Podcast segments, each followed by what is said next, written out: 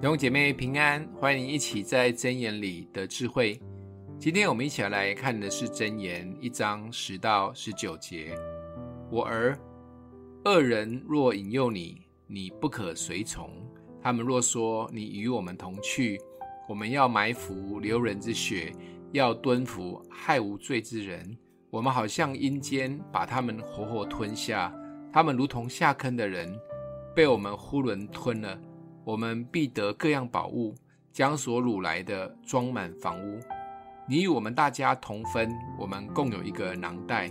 我儿，不要与他们同行一道，禁止你脚走他们的路，因为他们的脚奔跑行恶，他们急速流人的血，好像飞鸟，网罗设在眼前，仍不逃避。这些人埋伏是为自流己血，蹲伏是为自害己命。凡贪恋财利的，所行之路都是如此。这贪恋之心，乃夺去得财者的命。接下来一直到第七章里，会不断的有两个字出现：“我儿。”当然，这并不一定指的是血缘上的关系。有人说，这七章其实是要教育在宫廷里的一些少年人学习生活的智慧，基本上就是长辈对晚辈的训诲。这里一开头对年轻人的教导，与诗篇的第一篇有一点类似：不从恶人的计谋，不占罪人的道路。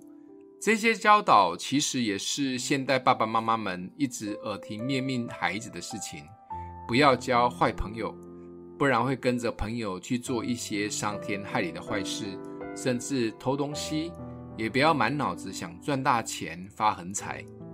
为了让孩子有好的环境交好朋友，以前有孟母三迁的故事。但说真的，现代社会怎么迁都没有用，因为孩子都泡在网络的世界里。现代父母的焦虑感比以前更加的严重。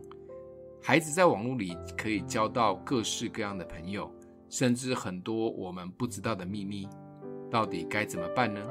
十八岁以前，记得建立关系的信任感，在爱里有效的管教、教导孩子属灵的真理，也求主常常更新我们，有从主来的智慧带领孩子。当然，如果孩子已经满十八岁成年了，就好好的爱他，当他的朋友。常常为他祷告，让孩子在爱里有安全感。教养孩子本来就是一件重要但又困难的事，但加油，我们有神。